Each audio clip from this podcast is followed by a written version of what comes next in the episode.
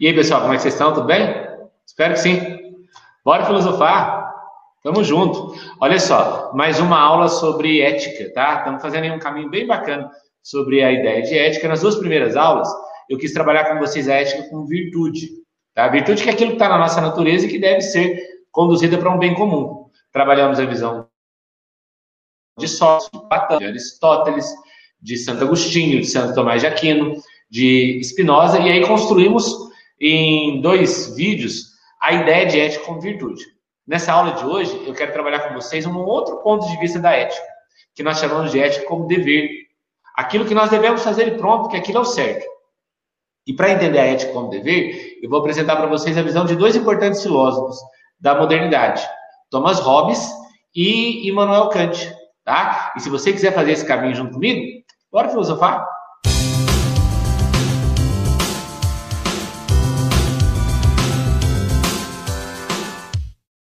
Então vamos lá. Então, quando a gente pensa em ética, essencialmente a ética se divide em três grandes blocos: virtude, dever e utilidade. Há aqueles que defendem a visão da ética como virtude, há aqueles que defendem a visão da ética como dever, há aqueles que defendem a visão da ética como critério de utilidade, e há aqueles que, como eu, pensam que a ética pode ser aplicada a partir desses três princípios. Há momentos que eu vou aplicar a ética como uma virtude, há momentos que eu vou aplicar a ética como um dever, Outros, eu vou aplicar a ética como um utilitarismo. Tá? Então, é, é, é, a ética é uma ciência extremamente complexa. E que nós, nós temos que praticá-la. Se a gente quer viver num mundo melhor, a gente tem que buscar virtudes éticas, ações éticas e critérios éticos. Tá? Então, agora eu quero trabalhar com vocês o ponto de vista de Thomas Hobbes por que, que, a ética deve ser um dever, na visão do Thomas Hobbes, e do Kant também, por que, que a ética deve ser um dever, na visão do Kant. Vamos para a aula? Então vamos lá. É, eu quero trabalhar com vocês por que, que a ética, em alguns momentos, elas devem ser um dever. Dever no sentido de eu não tenho opção, simplesmente eu tenho que fazer. Tem ações que partem de nossas virtudes, que partem de nossas opções. A gente viu isso perfeitamente na primeira parte das aulas. Tanto Sócrates, Platão, Agostinho, Tomás de Aquino, Aristóteles, a gente viu isso. Spinoza. Só que algumas outras ações não partem de uma virtude, não partem de uma opção, e sim de uma condição. A ética ela parte de uma condição que pode ser imposta pelo Estado, a gente vai ver isso em Thomas Hobbes, ou pode ou parte de um imperativo categórico. A gente vai ver isso em Kant. Em Hobbes, a gente vai ver que o Estado é aquele que determina as nossas ações para que elas sejam corretas. No Kant, nós vamos ver que há imperativos categóricos, ou seja, condições universais que fazem com que as minhas ações sejam éticas. Certo? Vamos conhecer primeiro a visão do Thomas Hobbes sobre ética. O, o Hobbes ele vai escrever um livro muito interessante chamado O Leviatã. O Leviatã é, é, é um livro onde ele vai defender que o Estado ele deve ser aquele critério das nossas ações. O Estado determina aquilo que é certo e o que é errado e nós devemos fazer. Porque se nós partirmos de nossas próprias vontades, se nós partirmos de nossa própria moral, se nós partirmos nosso, das nossas próprias escolhas, a gente vai viver em estado de guerra. Então é necessário o surgimento de um Estado que me tire dessa condição de guerra e me leve a um estado de ordem, para que a ética possa reger as relações. Mas não uma ética que nasceu em mim, mas uma ética determinada por esse poder, uma ética determinada por esse estado. Tá? E para isso, ele vai escrever no Leviatã o que é o homem. No Leviatã, ele, em determinado momento do livro, ele vai fazer uma reflexão sobre o homem em si. Que valores regem o homem? Qual é a condição natural do homem antes do surgimento desse Estado? Por que é tão importante o Estado aparecer? E ele parte dessa ideia aqui, que eu acho maravilhosa. As paixões humanas, elas estão na origem de, da guerra de todos contra todos. É o cerne da violência é o ponto central da violência. Nós somos dominados por paixões, pela vontade.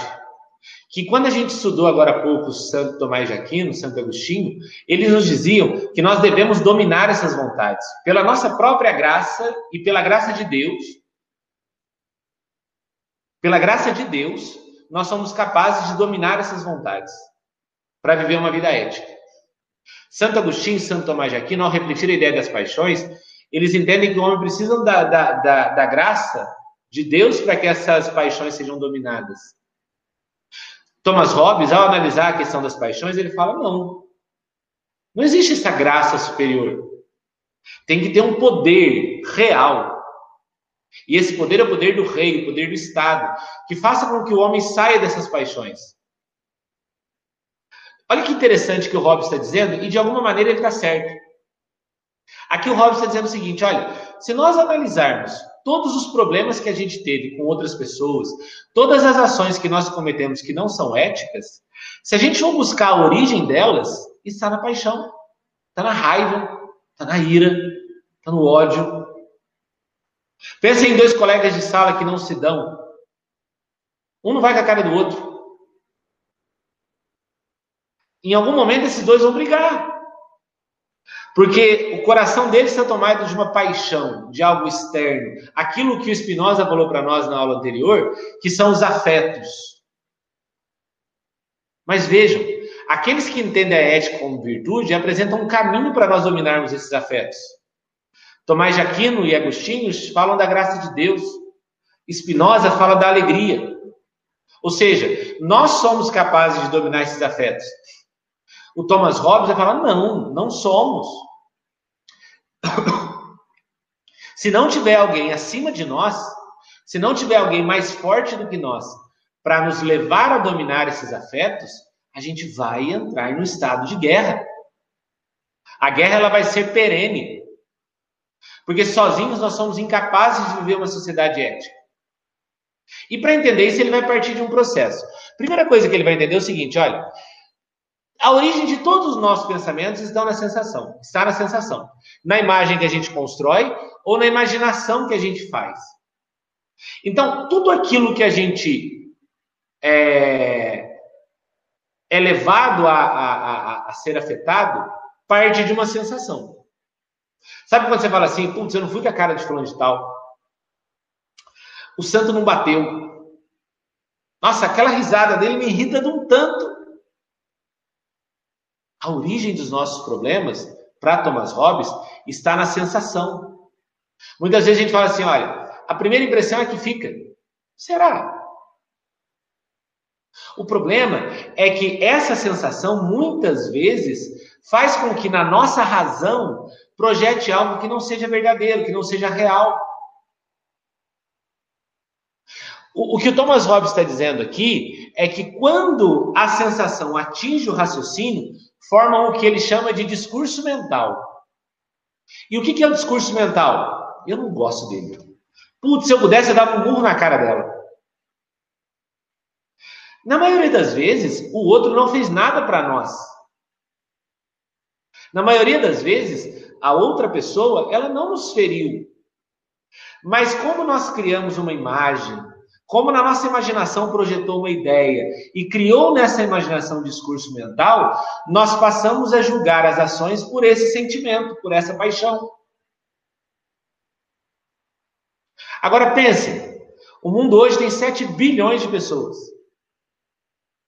São 7 bilhões de pessoas que têm no cerne de sua consciência essas paixões. Imagina se nós pudéssemos sair brigando com todo mundo pela imagem que nós construímos delas. Imagina se nós saíssemos por aí é, transformando tudo que nós pensamos em atos. Porque olha que legal que o Robson está dizendo. Ele está falando: olha, o problema é que quando isso atinge a mente, nós passamos a dar significado a essas coisas. Pela fala, nós passamos a dar significado.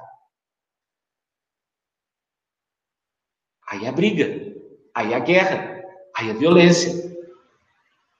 Na visão robesiana, o grande problema da humanidade é que nós somos incapazes de viver em uma sociedade harmônica sem alguém para nos tirar desse estado de guerra, porque as paixões elas estão em nós, nós não conseguimos controlar. Diferente de Santo Agostinho e Santo Tomás de Aquino, que a graça de Deus nos leva a dominar essas paixões, ou diferente de Spinoza, que a alegria nos leva a dominar essas paixões, em Hobbes nós não conseguimos, a não ser que exista alguém mais forte do que nós, o Estado, que lá na Idade Moderna ele dizia o rei, aqui nós falamos o Estado, que vai nos tirar desse estado de guerra, desse estado de violência. Pense numa sala de aula de 30 alunos. Pense se nessa sala não tivesse um professor como autoridade, um orientador, um diretor, e que você pudesse resolver tudo na mão. Pense que se não tivesse uma autoridade, nós iríamos viver um caos. Porque nós somos paixão.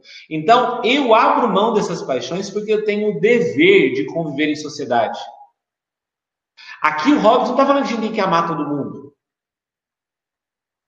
Mas aqui o Hobbes está falando que é um dever do indivíduo respeitar as regras vigentes naquele grupo para que a gente possa viver no estado de ordem. Então, alguém acima de nós determinou essas regras e nós não temos outra opção senão segui-las. E aí, quando ele entende isso, ele fala: olha, ah, nós estamos sempre lutando pelo poder. É um desejo perpétuo da humanidade adquirir um poder atrás do outro. Então, nessa sala de 30 alunos, vocês vão estar sempre querendo poder. De todas as paixões que regem nossa vida e que provocam a violência, a maior de todas as paixões é o desejo pelo poder. Gente, nós temos essa necessidade de dominar o outro.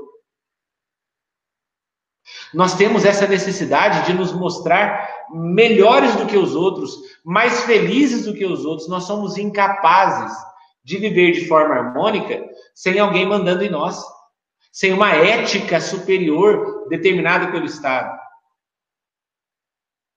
Há um momento que Hobbes chega a uma conclusão interessantíssima. Ele fala: olha, o homem é lobo do homem. Porque o homem está sempre querendo fazer do outro a sua vítima. Se nós não respeitarmos valores éticos determinados pela sociedade, a gente vai se matar. Porque nós somos incapazes, por exemplo, de ser felizes é, por nós mesmos. A nossa felicidade, muitas vezes, ela está ligada à infelicidade do outro. A gente se sente superior quando a gente vê que a gente está melhor do que o outro. Gente, isso é natural do homem. Isso está no estado de natureza do homem, vai dizer Hobbes. Então, é necessário que a gente saia desse estado de natureza para que a gente atinja o progresso. Gigi, mas olha para você ver, num canil, os cachorros conseguem viver bem sem uma ética superior regendo a vida deles. Se eu vou no zoológico, os animais daquele zoológico conseguem. Se esses animais que são irracionais conseguem, por que, que o homem que é racional não consegue? Porque não há nesses animais esse desejo perpétuo pelo poder como existe nos homens. A gente quer ser mais do que o outro. É de nossa natureza. Ou vai falar que isso nunca aconteceu com você? Você tomou um pé na bunda aí de alguém. De um namorado, de um ficante, de uma namorada de um crush. Aí largou do C, você arrumou alguém melhor. Com valores melhores do que o dele, mais bonitinho que ele, enfim. que você considera melhor?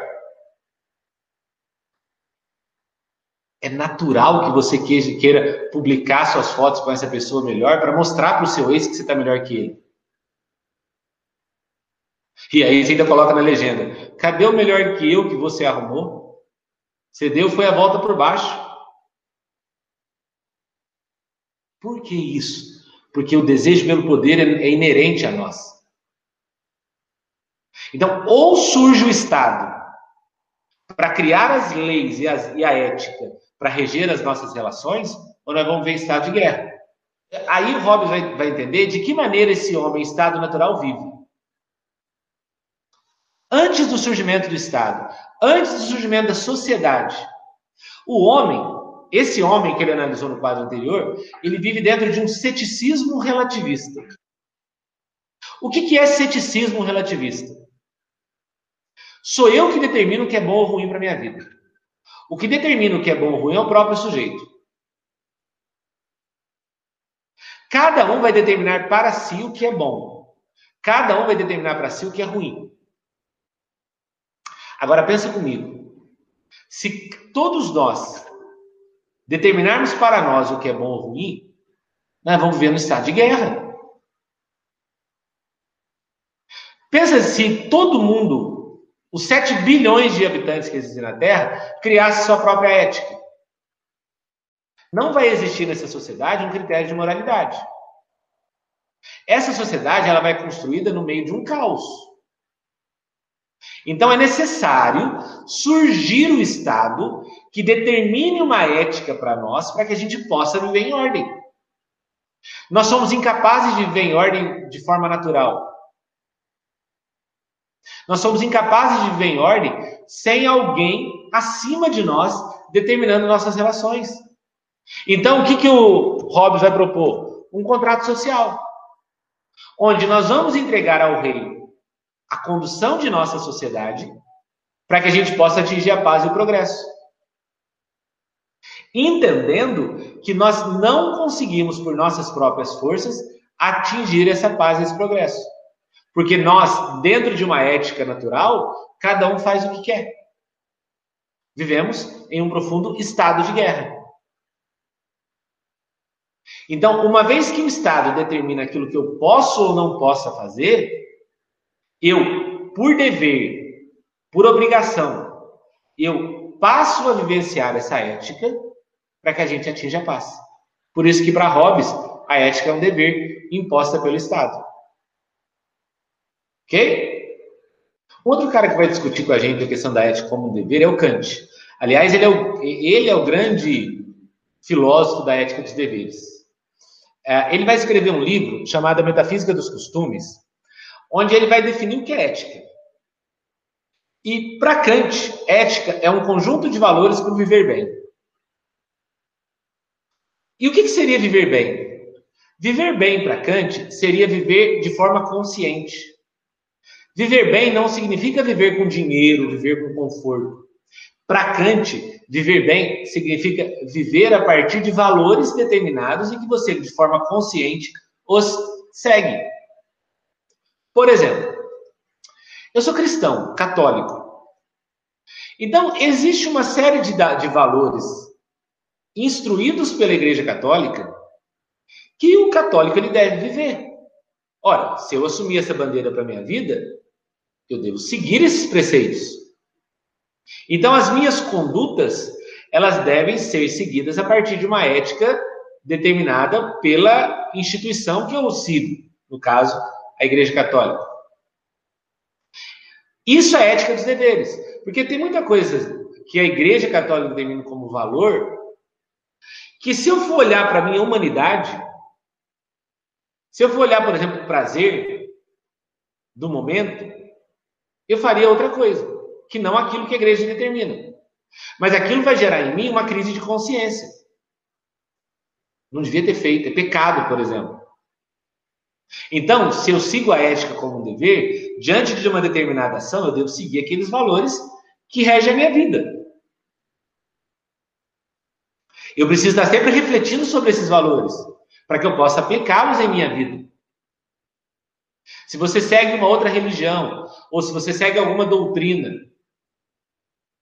ou o próprio Estado determina as regras, nós devemos segui-las, porque isso é o que nos faz viver bem. Então, na visão kantiana, a ética ela parte de um valor moral. E ele vai entender que ética não é felicidade. Porque a felicidade é passageira. A felicidade ela deve ser submissa ao dever. Ora, se eu faço algo buscando ser feliz, talvez eu não vou fazer esse algo buscando ser ético. Porque a felicidade é para aquele momento. A ética, ela é perene.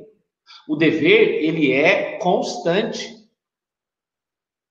Olha que interessante o contraponto. Enquanto os gregos associaram para nós ética com felicidade, Kant está rompendo ética com felicidade. Kant está falando, não, ética não é felicidade, ética é dever.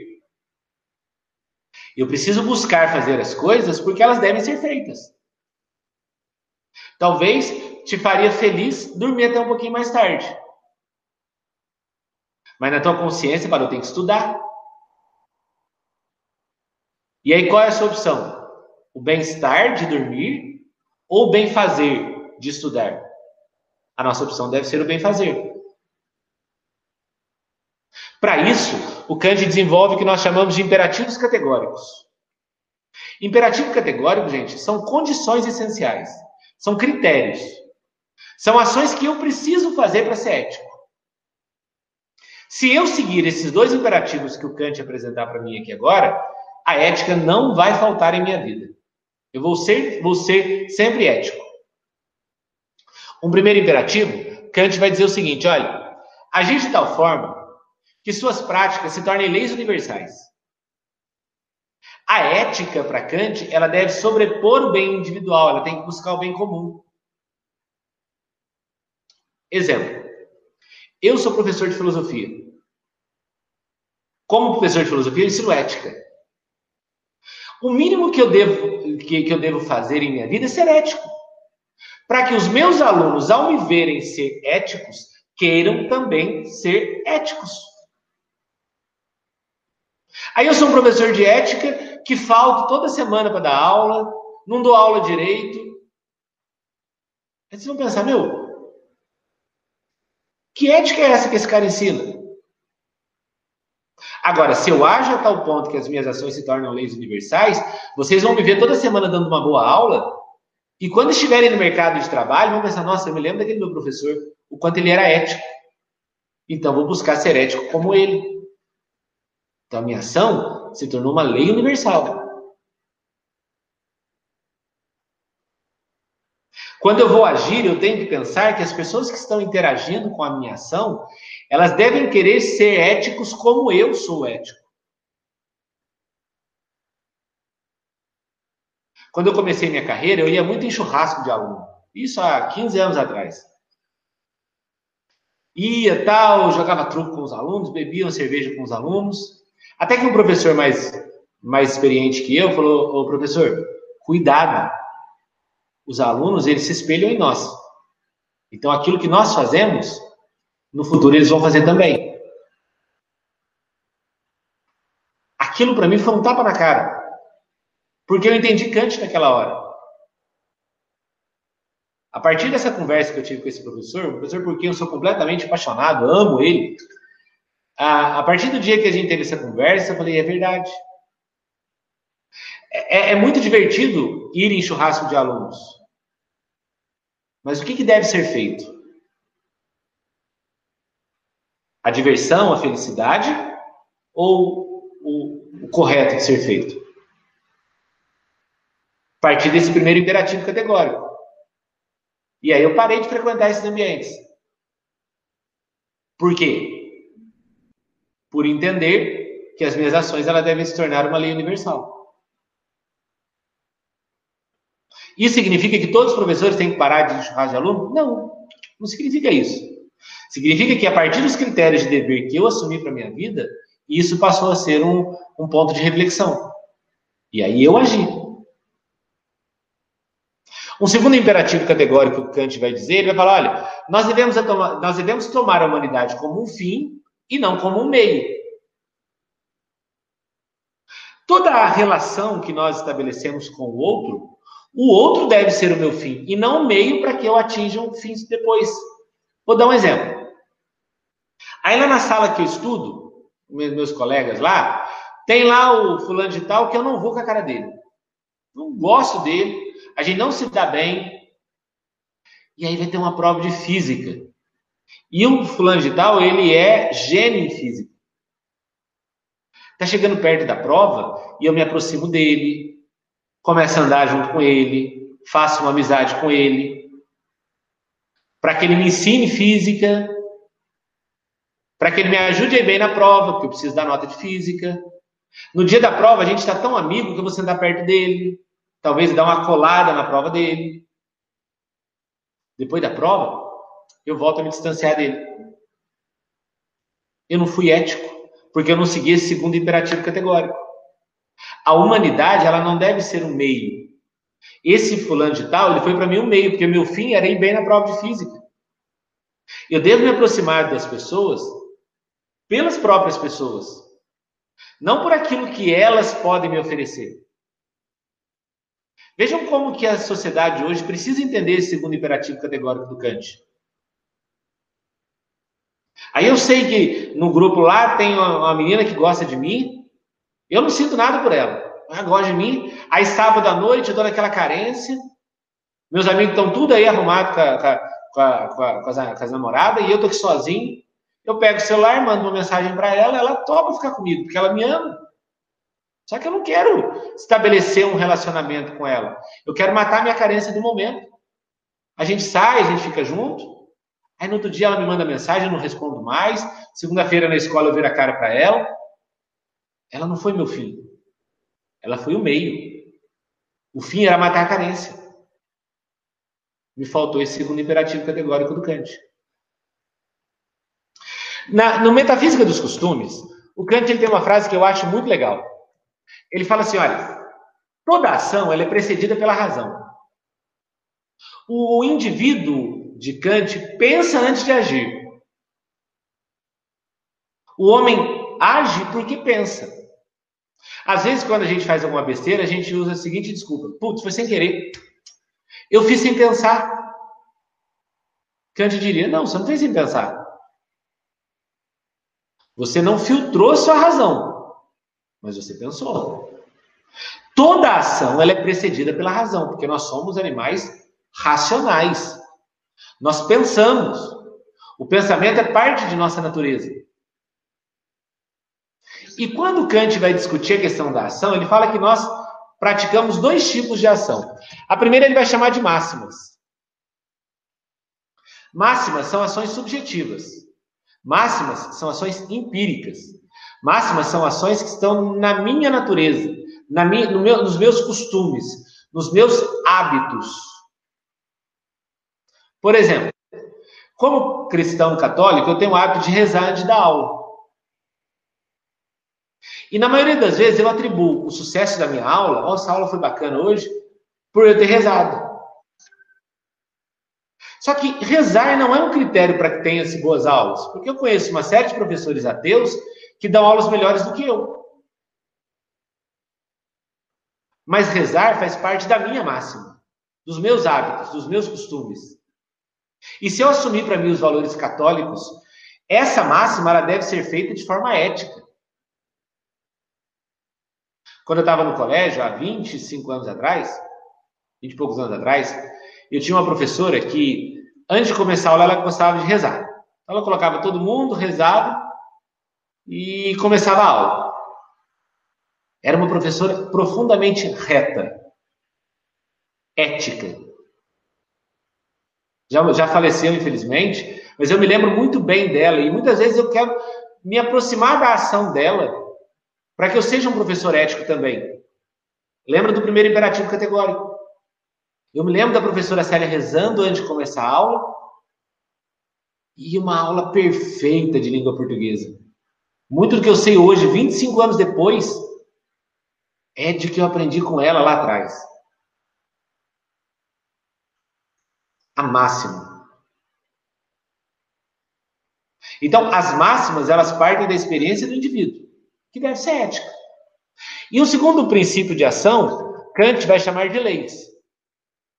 Leis são ações objetivas, que fazem parte do campo da moral. Seja professor religioso, seja professor ateu, os dois têm que cumprir as regras da escola. Tem que dar aula, tem que fazer prova, tem que cumprir o horário, tem que cumprir carga. Porque é, é, é do ponto de vista da moral. Então, sejam nas máximas, sejam nas leis, nós somos dotados de uma razão que nos leva a ser ético. E a liberdade consiste em quê? A liberdade consiste em agir de forma livre, buscando aquilo que é o dever. Então, gente, é isso. É, em Hobbes, a gente entendeu a ética a partir de um dever imposto pelo Estado e que a única forma de nós vivermos em ordem é seguir esses deveres. Em Kant, a gente viu a ética imposta por um imperativo categórico que nós somos livres de escolher fazer ou não, mas o certo é fazer. Ok? E nesse dois a gente construiu uma ideia da ética como dever. Próxima sequência de aulas, a gente vai entender a ética como um critério de utilidade, entendendo que as ações elas devem seguir praticamente critérios matemáticos para serem definidas. Mas isso fica para a próxima aula. E se você quiser conhecer isso comigo, bora filosofar.